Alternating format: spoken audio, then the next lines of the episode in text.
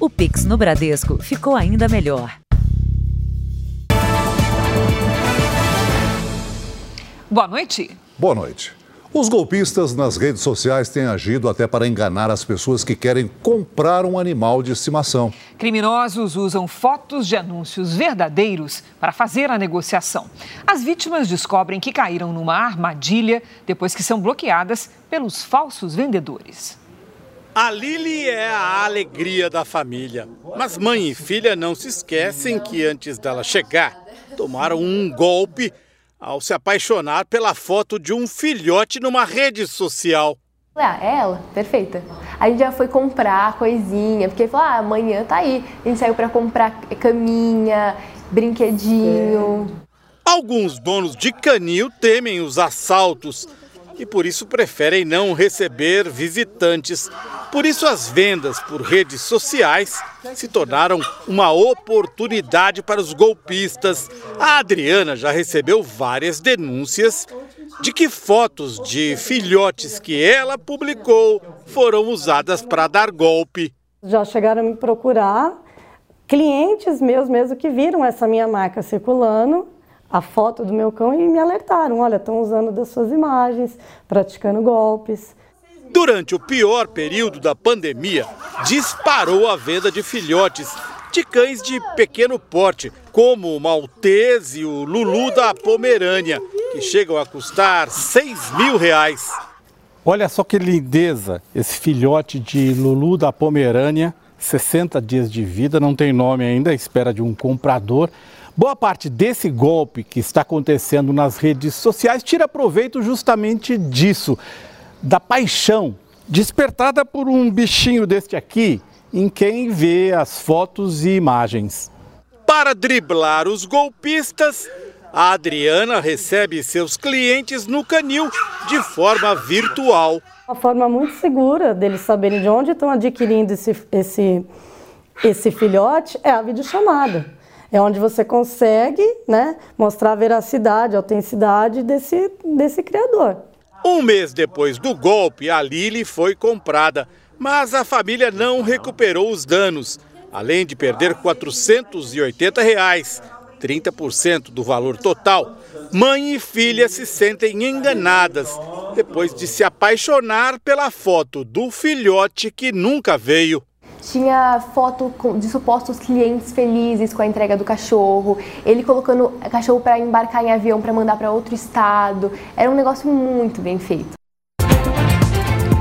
Veja agora outros destaques do dia. Brasil registra deflação pelo terceiro mês seguido. Fundo Monetário Internacional revê projeção e diz que a economia brasileira vai crescer mais do que o esperado. Arrasada pela ditadura de Maduro, Venezuela conta os mortos por causa das chuvas. Justiça afasta governador de Alagoas, aliado de Lula, por suspeita de corrupção. Os compromissos dos candidatos à presidência da República a 19 dias das eleições.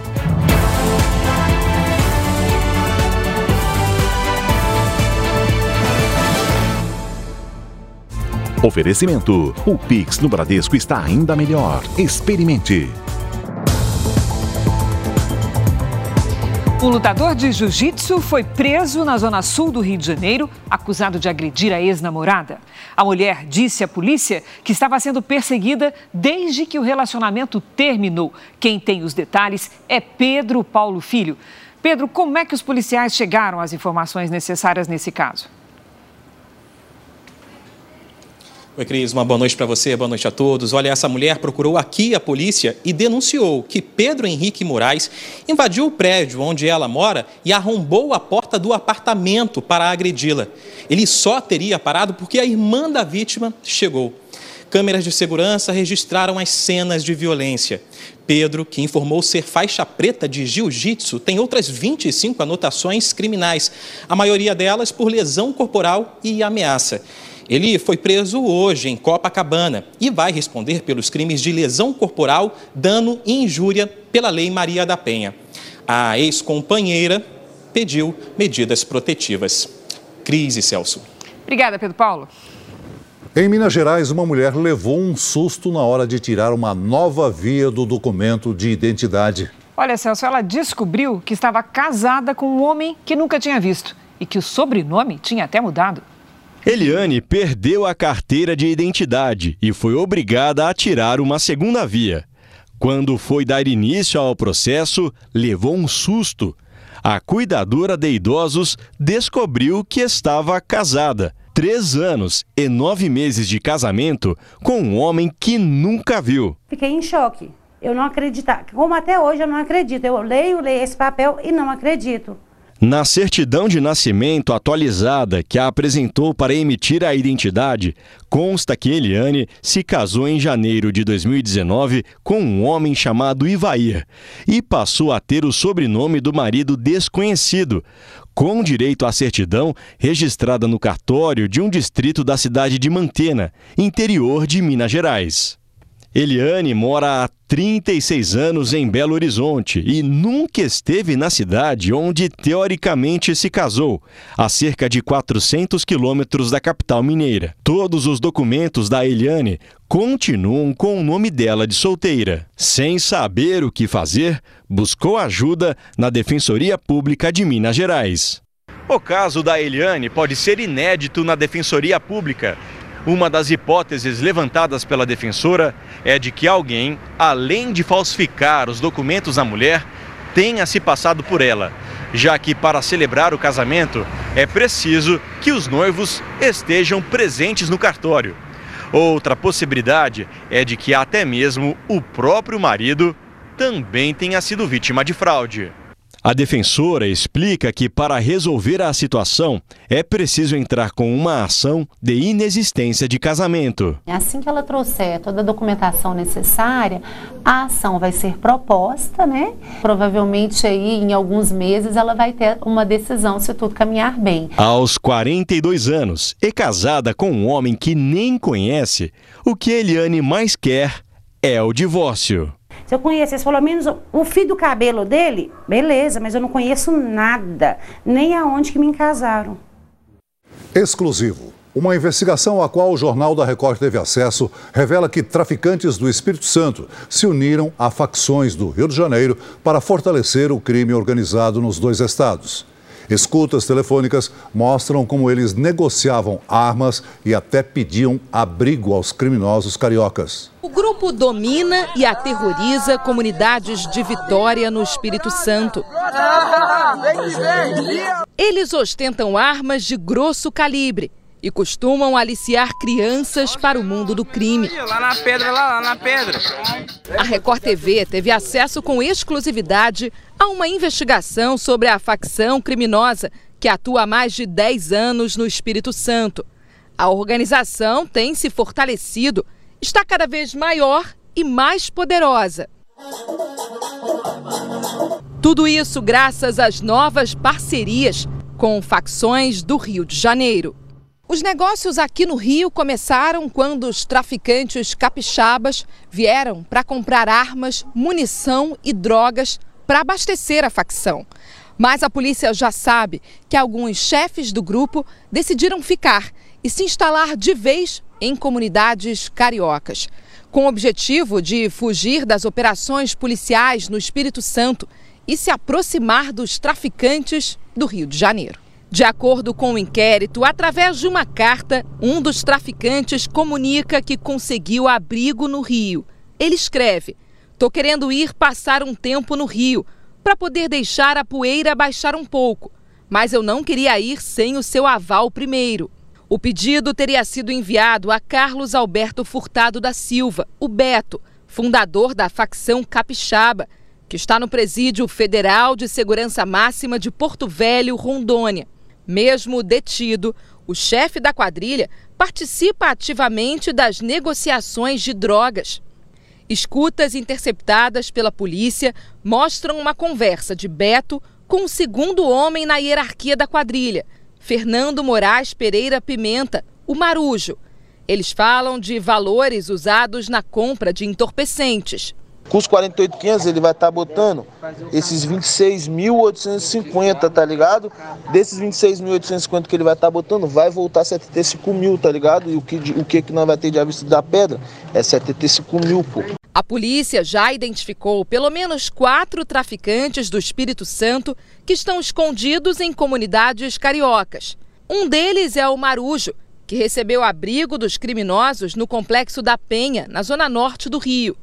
Os outros são Luan Gomes Faria, o Camu, e Gabriel Augusto dos Anjos, que estão no Complexo da Maré, e Alvino Pereira Bastos, no Complexo de Senador Camará. Os líderes fora do sistema prisional usam o estado do, Rio de Janeiro para se esconder. Especificamente, é, os dois criminosos mais procurados aqui do estado. Segundo a investigação, o principal fornecedor de drogas e armas para os traficantes do Espírito Santo está preso em Bangu, na zona oeste do Rio. Edilson Lourenço de Azevedo, o caroço, é citado em outro documento. Os criminosos pedem para que a negociação de pistolas, que custam mais de 5 mil reais, seja feita com caroço. A investigação revelou que cerca de 60 mil reais foram destinados para a compra dessas armas. Mais do que negociar drogas e armamentos, os traficantes capixabas levaram para o Espírito Santo práticas já conhecidas no Rio de Janeiro. O G7, o grupo que reúne as maiores economias do mundo, se comprometeu a responsabilizar a Rússia pela nova onda de ataques à Ucrânia. Ao menos uma pessoa morreu em mais um dia de bombardeios a diversas cidades do país. O presidente ucraniano Volodymyr Zelensky falou para os líderes do G7. Na reunião convocada em caráter de emergência, ele pediu apoio financeiro para a criação de um escudo aéreo para o país. Zelensky ouviu do grupo que o presidente Putin será responsabilizado pelos ataques. Os bombardeios atingiram civis e principalmente a infraestrutura de diferentes regiões da Ucrânia. Em Lviv, perto da Polônia, 30% dos moradores ficaram sem energia. Os ataques perto da maior usina nuclear da Europa, em Zaporizhia, preocupam ainda mais a comunidade internacional. Moscou disse que os alvos dos bombardeios foram alcançados. O ministro das Relações Exteriores afirmou que a Rússia só usaria armas nucleares para a própria defesa. Sergei Lavrov disse que os russos estão abertos a negociações. Segundo ele, até o momento, não houve nenhuma proposta séria. As Nações Unidas se manifestaram sobre os últimos ataques contra a Ucrânia. A ONU acredita que a Rússia pode ter cometido crimes de guerra ao atingir instalações civis em períodos do dia com muita movimentação de pessoas. A entidade também alerta que essa nova onda de bombardeios pode aumentar o número de ucranianos que fogem do país. Desde o início do conflito, 7 milhões e meio de pessoas deixaram a Ucrânia, apesar de muitas já terem voltado ao país. O terrorista Cesare Battisti, que se tornou detento comum, foi transferido de presídio na Itália. Battisti conseguiu na justiça uma progressão da pena no final do mês de setembro. Agora ele vai ser tratado como um prisioneiro comum e, por isso, deixou a prisão de segurança máxima. O terrorista foi levado para uma unidade comum em Parma, no norte do país. A pena de prisão perpétua não foi alterada. Ele foi condenado por quatro homicídios que aconteceram no fim dos anos 70. Batiste conseguiu se esconder por quase 40 anos até que foi preso no Brasil em 2007.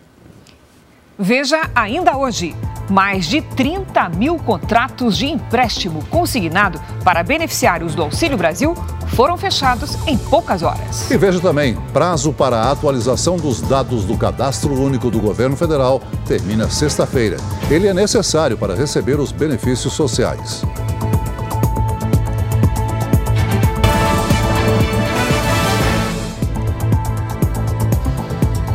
Ônibus foram incendiados em Vitória, capital do Espírito Santo, depois que um suspeito foi morto num confronto com a polícia. Os ataques ocorreram em dois bairros da cidade. Homens armados com metralhadoras cercaram os ônibus. Eles embarcaram com galões de gasolina, espalharam combustível e atearam fogo. Um dos passageiros teve o braço queimado. Dois adolescentes foram apreendidos pela Guarda Municipal de Vitória com queimaduras pelo corpo. No Rio Grande do Norte, um homem de 40 anos se feriu após a explosão de uma bomba caseira jogada no quintal da casa dele. A vítima mora em Natal, ao lado de uma unidade do BOP, a Polícia de Elite do Estado. O local foi isolado. Ainda não se sabe quem atirou o artefato e se o alvo eram os militares ou o morador. O rompimento de uma adutora em Anápolis, Goiás, provocou um acidente com um ônibus. Um buraco de aproximadamente 4 metros de profundidade se abriu nesta avenida no momento em que o ônibus passava. A água também invadiu imóveis no entorno, como o estacionamento dessa academia. Ninguém se feriu. As crianças internadas no Hospital de Clínicas de Porto Alegre, no Rio Grande do Sul, tiveram uma surpresa na manhã de hoje. Homem-Aranha, Batman, Pantera Negra e outros heróis escalaram a fachada do prédio para divertir a garotada. No final, houve distribuição de presentes. Israel e Líbano anunciaram um acordo histórico para resolver disputas sobre fronteiras marítimas. A negociação foi mediada pelos Estados Unidos. O acordo demarcou as fronteiras disputadas pelos países no mar Mediterrâneo. Com isso, vai ficar estabelecida a divisão da exploração de gás natural na região. Israel e Líbano não mantêm relações diplomáticas e nunca anunciaram um acordo de paz. O pacto deve colocar fim numa tensão de décadas e ainda garantir novas fontes de energia para os dois países e também para a Europa.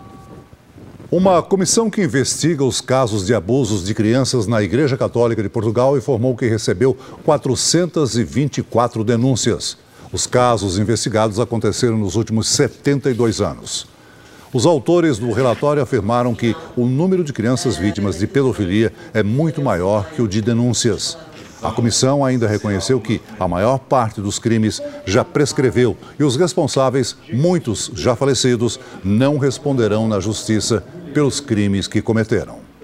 Veja ainda hoje. Acidente provoca discussão sobre o uso do aeroporto de Congonhas por aviões de pequeno porte. E também, Venezuela tem quase 40 mortos por causa das chuvas.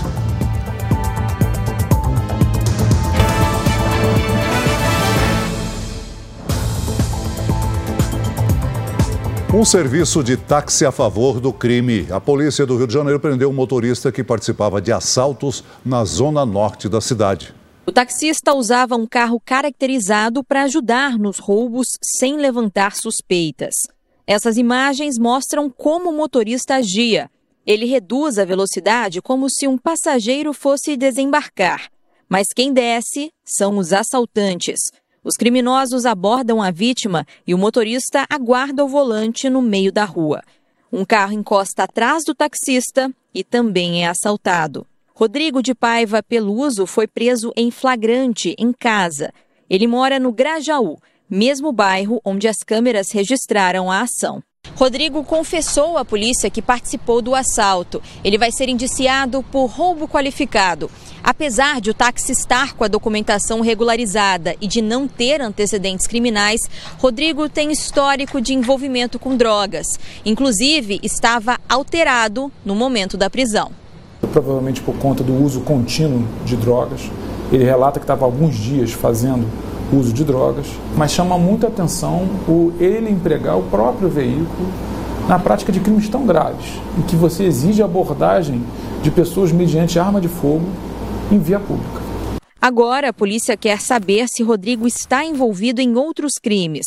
Os investigadores também procuram os assaltantes que aparecem nas imagens. Um vazamento de monóxido de carbono numa creche levou dezenas de crianças ao hospital do estado americano da Pensilvânia. O vazamento aconteceu durante o horário das aulas. Pelo menos 25 crianças e 8 adultos passaram mal, com sintomas como náuseas, dor de estômago, dor de cabeça e enjoo. Não foram registradas mortes. Segundo a imprensa local, o acidente foi causado por problemas nos sistemas de aquecimento e ventilação do prédio onde funciona a creche. O monóxido de carbono é invisível e também não tem cheiro. Só nos Estados Unidos, 400 pessoas morrem todo ano após inalar esse tipo de gás. O principal suspeito do desaparecimento da menina Madeleine McCain em 2007 foi acusado de outros crimes. Christian Brückner está preso na Alemanha. Segundo o Ministério Público, ele cometeu pelo menos cinco crimes entre os anos 2000 e 2017. Segundo a investigação, ele estuprou e abusou de outras crianças.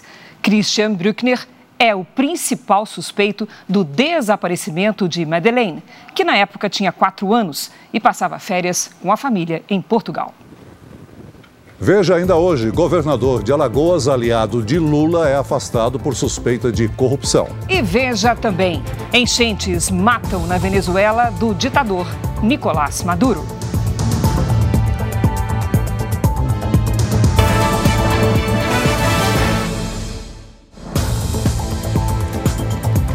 A polícia investiga um golpe milionário contra uma empresa de ferro e aço em Duque de Caxias, na Baixada Fluminense. Pelo menos 15 pessoas estariam envolvidas nas fraudes. A mansão em um condomínio de luxo na zona oeste do Rio é avaliada em mais de 2 milhões de reais. A polícia acredita que o imóvel tenha sido comprado com dinheiro arrecadado em um golpe milionário. A casa pertence a Marlon Márcio Mendes Alvarenga, apontado como chefe da quadrilha. Também são dele os dois carros apreendidos, que somam mais de meio milhão de reais. Marlon aparece nessas imagens registradas pelas câmeras de um cartório, enquanto abria o registro de uma empresa que seria de fachada. O alvo do grupo era essa distribuidora de ferro e aço em Duque de Caxias, na Baixada Fluminense. Os investigadores descobriram que os criminosos se passaram por fornecedores de máquinas da companhia e criaram contas falsas de e-mail para realizar negociações de produtos que nunca foram entregues. Através da quebra de sigilo bancário deferido judicialmente, nós identificamos, as, rastreamos as outras contas que foram beneficiadas com com as transferências. A quadrilha começou a ser investigada há quatro meses, quando diretores da distribuidora notaram um desvio de quase 8 milhões de reais. A suspeita é de que pelo menos um funcionário da companhia tem ajudado os criminosos no golpe. Ao todo, 15 pessoas são investigadas suspeitas de fazerem parte do esquema. Nessas fotos, em um passeio de lancha em Angra dos Reis, na Costa Verde do estado do Rio, elas aparecem no que seria uma festa de comemoração. Hoje, a Polícia Civil cumpriu 35 mandados de busca e apreensão em endereços ligados a eles. Todos continuam em liberdade. O principal objetivo é reunir, é identificar, localizar e apreender bens móveis, imóveis, escrituras, joias, dinheiro, é, que possa é, ressarcir o prejuízo causado por esses criminosos à empresa lesada. Nós não conseguimos contato com a defesa de Marlon Márcio Mendes Alvarenga. Um empresário foi baleado durante um assalto em Franca, no interior de São Paulo. Câmeras de segurança flagraram o momento em que ele tenta entrar num prédio para fugir dos criminosos.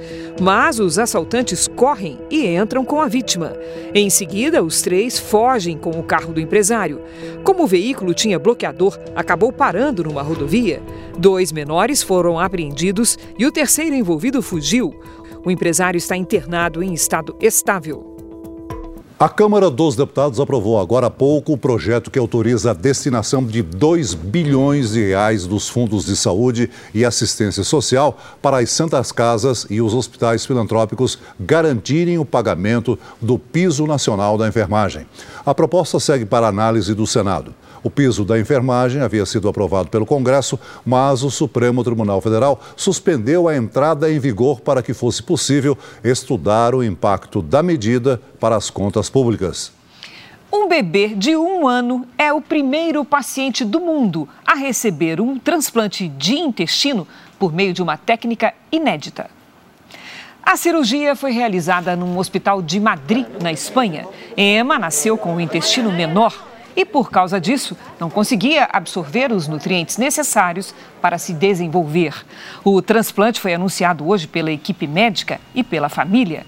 A técnica utilizada é inédita porque permitiu a retirada do órgão, mesmo depois que o coração do doador parou de bater. Isso foi possível por meio de um sistema de oxigenação realizado fora do corpo e pode aumentar as possibilidades de doação. Emma já recebeu alta. A gaúcha Maíra Aguiar conquistou um feito inédito para o judô brasileiro. Ela se tornou a primeira atleta do Brasil da modalidade a vencer três mundiais. No Uzbequistão, Maíra venceu a chinesa Zheng Ma na categoria 78 quilos. Ela conseguiu um vazare com 20 segundos de luta e se manteve à frente da oponente até o final da disputa. Com a vitória, a atleta de 31 anos soma sete medalhas em mundiais de judô sendo três ouros, uma prata e três bronzes. Pelo menos 25 pessoas morreram na passagem da tempestade Júlia pela América Central. A maioria das vítimas é de El Salvador e Honduras. Além desses países, o fenômeno também fez estragos no sul do México. Autoridades afirmam que agora a tempestade está perdendo força, mas uma forte chuva ainda é esperada em El Salvador e na Guatemala.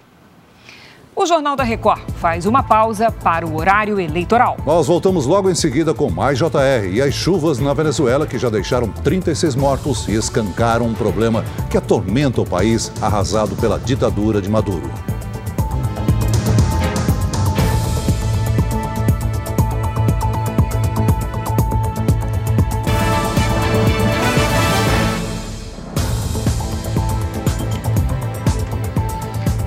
Pelo terceiro mês seguido, a inflação oficial do país ficou negativa em setembro. A queda no preço dos combustíveis, mais uma vez, influenciou o resultado. Os alimentos registraram deflação pela primeira vez no ano.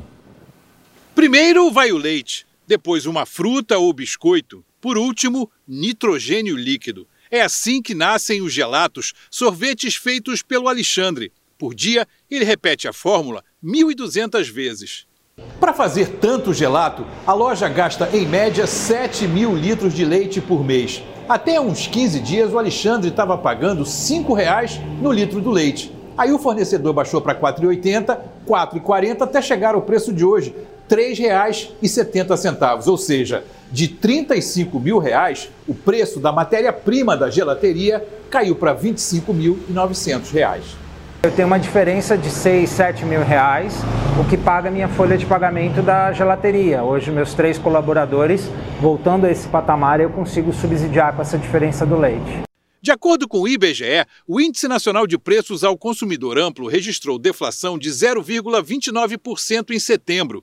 O IPCA se refere às famílias com renda mensal de 1 a 40 salários mínimos. Os transportes registraram queda pelo terceiro mês seguido por causa da redução do preço dos combustíveis.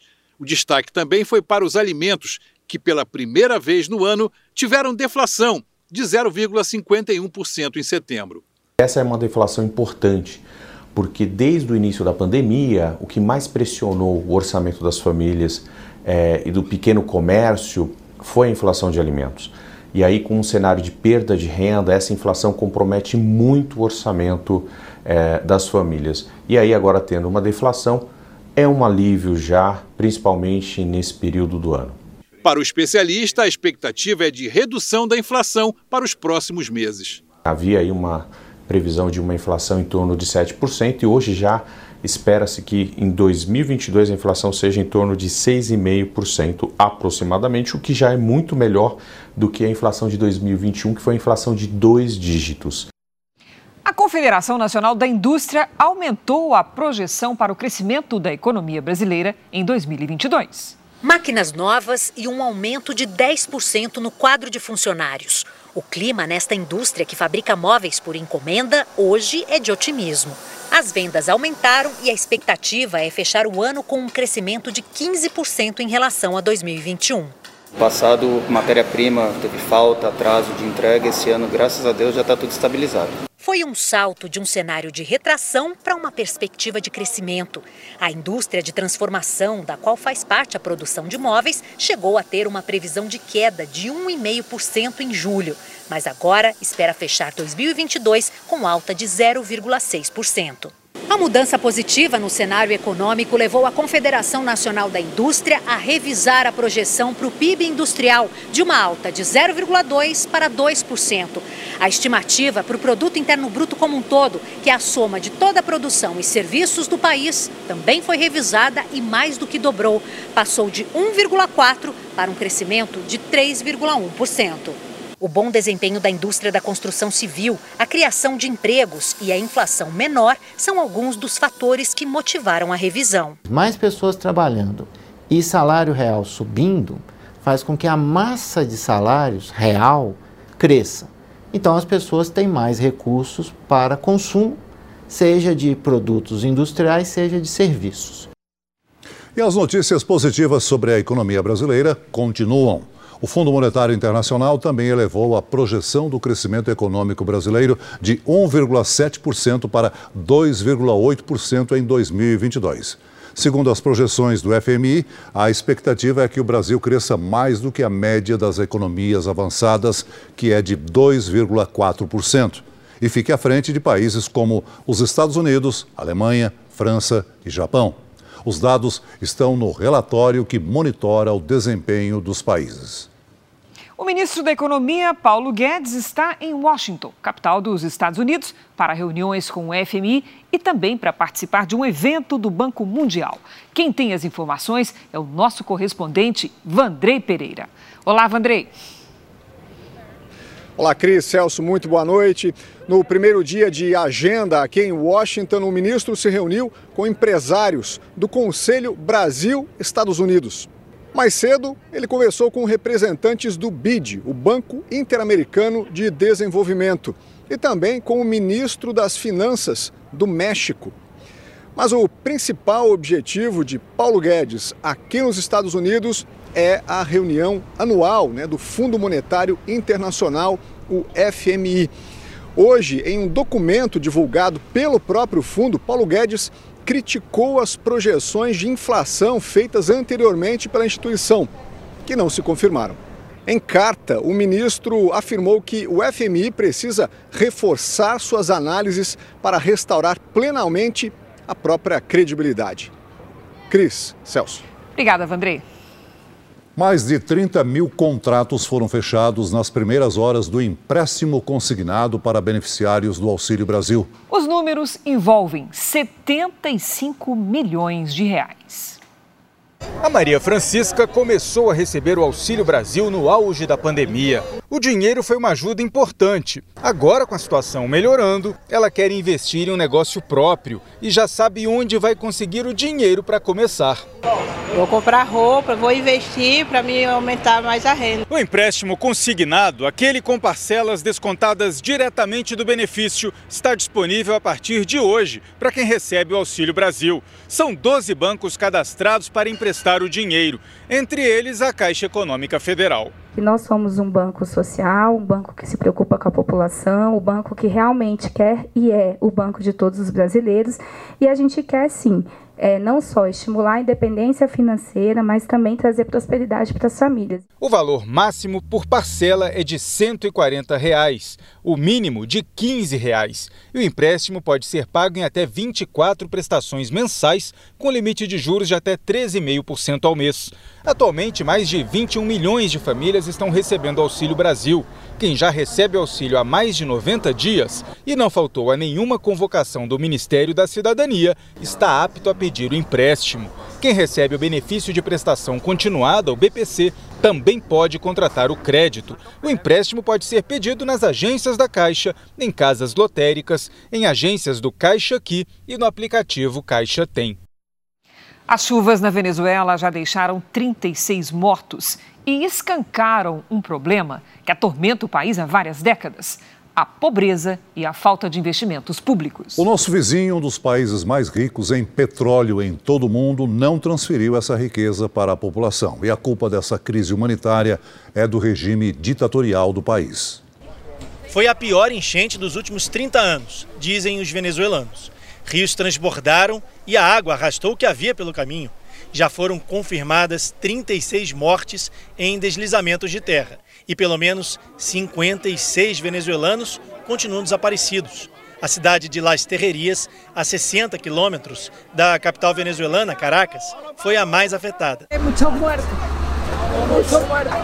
Em três dias de chuvas fortes, ruas inteiras ficaram debaixo de lama e entulhos. Bombeiros usaram motosserras para abrir caminho entre as árvores derrubadas.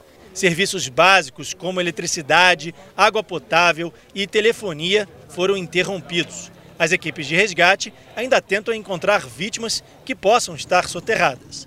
Uma organização não governamental que atua na região afirma que 700 pessoas perderam as casas e 1.400 imóveis sofreram algum tipo de abalo. O presidente Nicolás Maduro tentou suavizar os números. Disse que foram apenas 400 casas totalmente destruídas.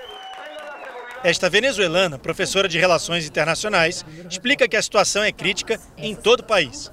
Claramente, uma falta de investimento, uma falta de transparência, né, de política de obra pública a nível do Estado, e isso a gente vê agora. E pelo menos na tragédia que está acontecendo em Las Terrerias, no estado do Aragua, a gente vê que é isso, é a falta de manutenção, né, da drenagem, é falta de investimento em, em, em, as vias né, da cidade, a falta de limpeza dos rios que atravessam a cidade também. As enchentes no interior da Venezuela já deixaram mais de 75 mil pessoas desabrigadas ou desalojadas em várias cidades.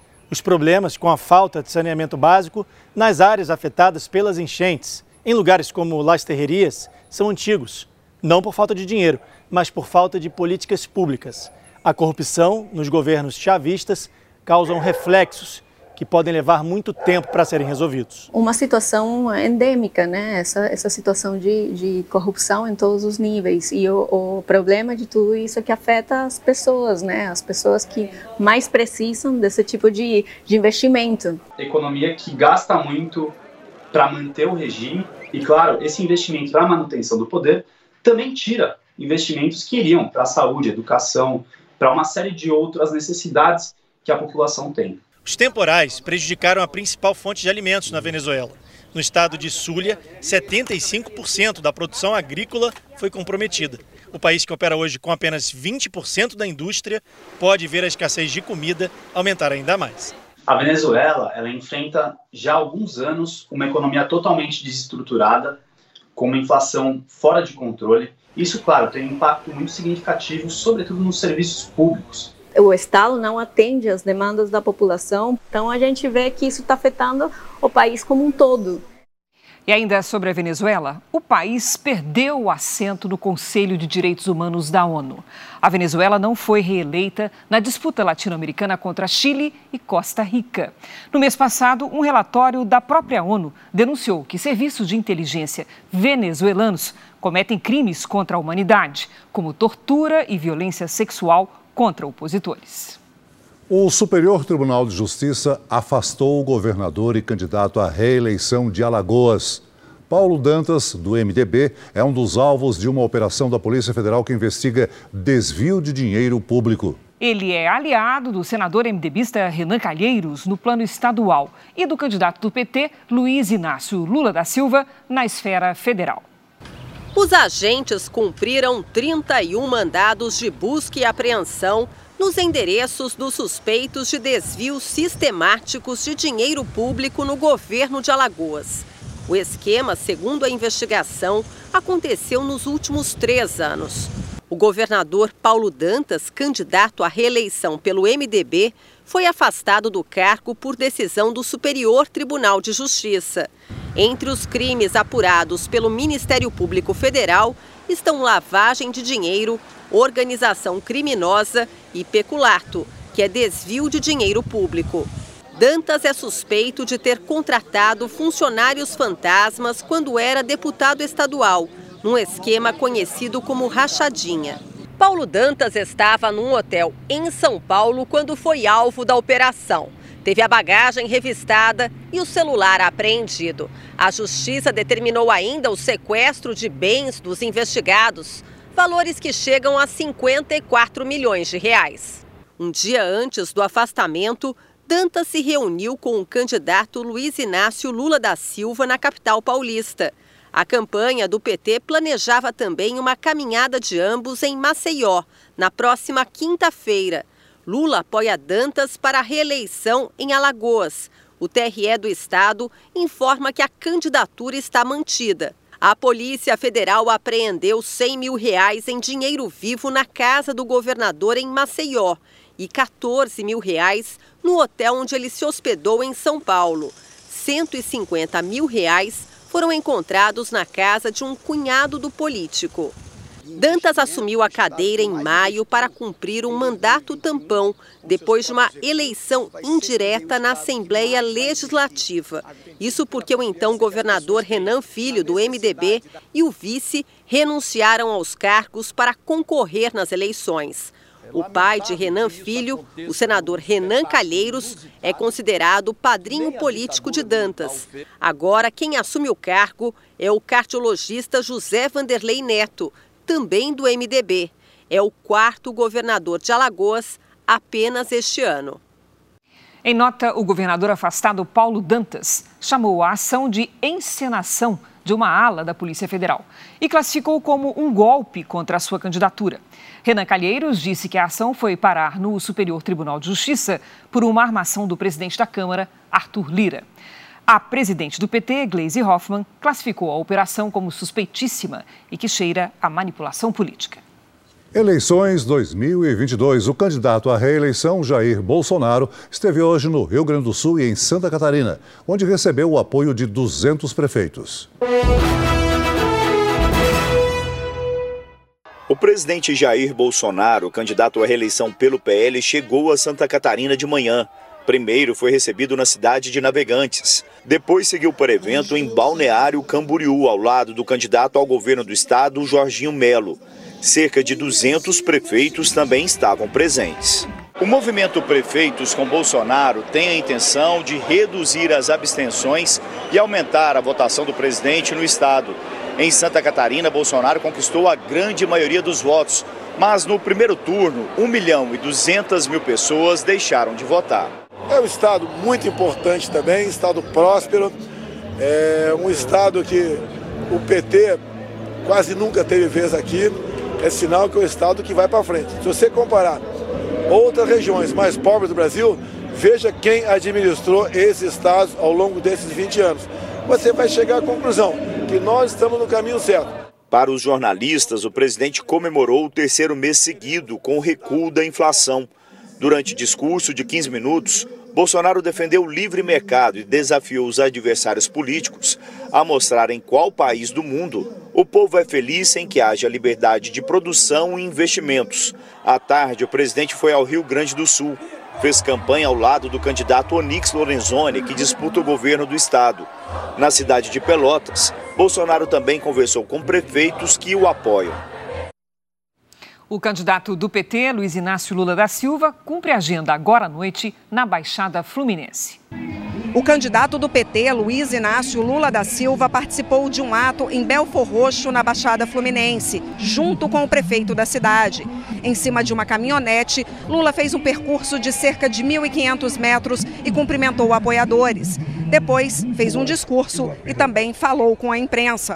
O candidato respondeu questionamentos sobre o afastamento do aliado político, governador de Alagoas, e candidato Paulo Dantas, suspeito de liderar um esquema de corrupção no estado. É um processo antigo, faltando pouco tempo para as eleições, você tirar, tentar um candidato que tem como adversário o candidato do Lira, presidente da Câmara.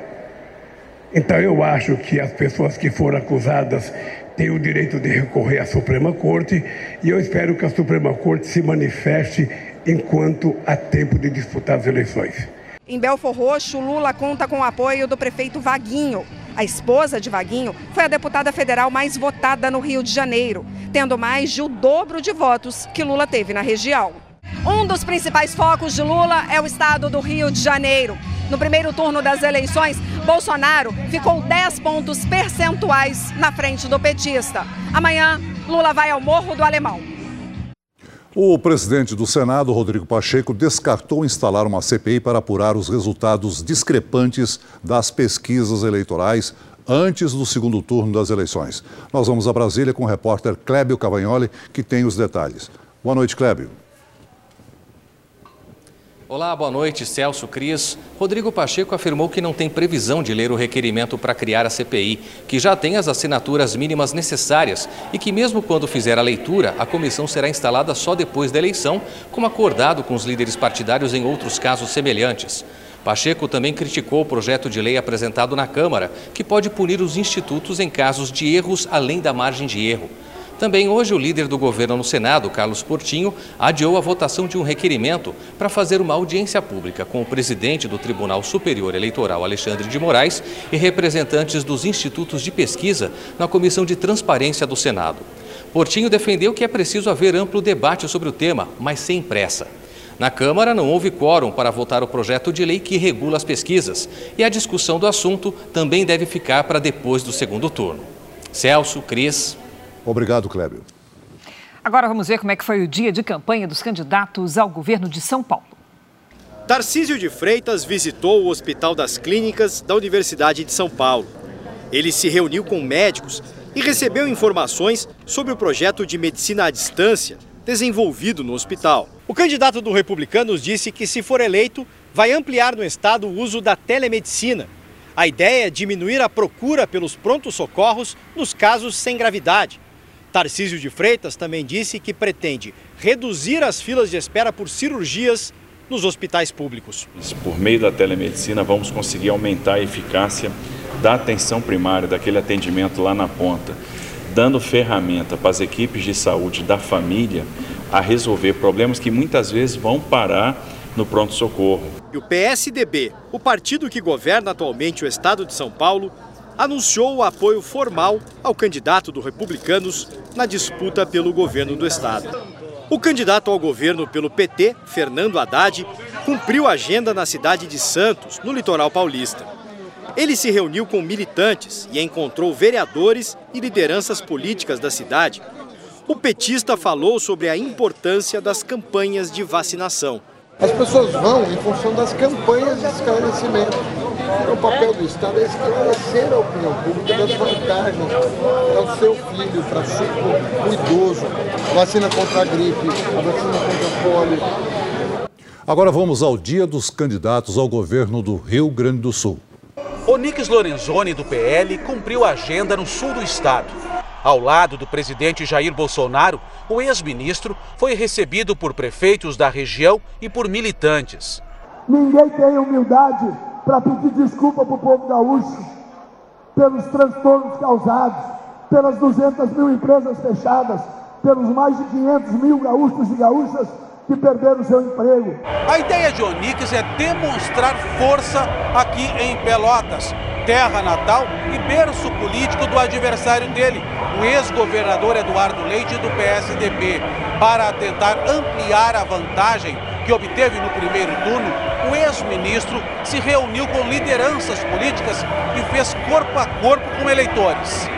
Em Caxias do Sul, na Serra Gaúcha, Eduardo Leite almoçou com representantes da Câmara de Indústria, Comércio e Serviços do município. O tucano utilizou uma apresentação para elencar motivos pelos quais deve ser eleito novamente governador do Rio Grande do Sul. A gente quer fazer parcerias para desenvolvimento também de professores da nossa rede.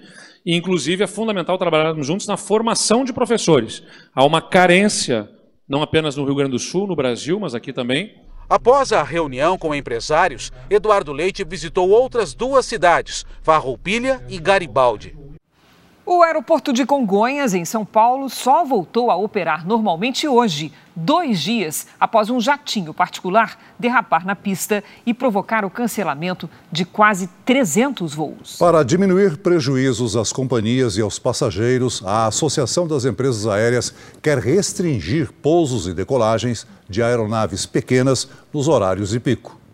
15 milhões de reais em prejuízos para as companhias aéreas, mais de 30 mil passageiros afetados. O caos provocado pelo acidente com uma aeronave de pequeno porte que não deixou feridos no domingo acendeu o sinal de alerta. O que fazer para impedir que esse tipo de incidente desorganize todo o tráfego aéreo? Os grandes jatos comerciais disputam espaço com as aeronaves pequenas daqui em São Paulo. Isso porque os aviões, independente do tamanho, costumam usar a mesma pista e entrar numa mesma fila para as operações de pouso e decolagem. Num aeroporto tão movimentado como o de Congonhas, essa espera provoca uma espécie de congestionamento aéreo, principalmente nos horários de pico, o que, segundo a Associação das Empresas do Setor, mas aumentar o custo das companhias aéreas. A conta acaba no colo das companhias aéreas e no final do dia mais uma distorção que o Brasil gera no preço dos bilhetes. A Associação Brasileira das Empresas Aéreas quer a restrição das operações para aviões pequenos em Congonhas. Durante os horários de pico, 7 às 10 e 17 às 20, fiquem apenas na pista auxiliar, a fim de não complicar o fluxo de tráfego. Passageiros reclamam dos transtornos causados pelos cancelamentos e atrasos nos voos. A gente ficou nove horas parado por uma aeronave pequena e atrapalhou toda a via aérea brasileira. Prejudica todo mundo, né? Tem gente que tem compromisso esperando voo rápido e atrasa tudo, né? A Infraero, que administra o aeroporto, marcou uma reunião na próxima sexta-feira para discutir a situação. Uma pequena aeronave com três pessoas impactou mais de 30 mil passageiros e isso é algo a se repensar. Essa edição termina aqui e à meia-noite e meia tem mais Jornal da Record. Fique agora com um episódio especial de Reis a luta entre Davi e Golias. E logo após Amor Sem Igual, tem informação da roça em A Fazenda. Ótima noite para você. Boa noite.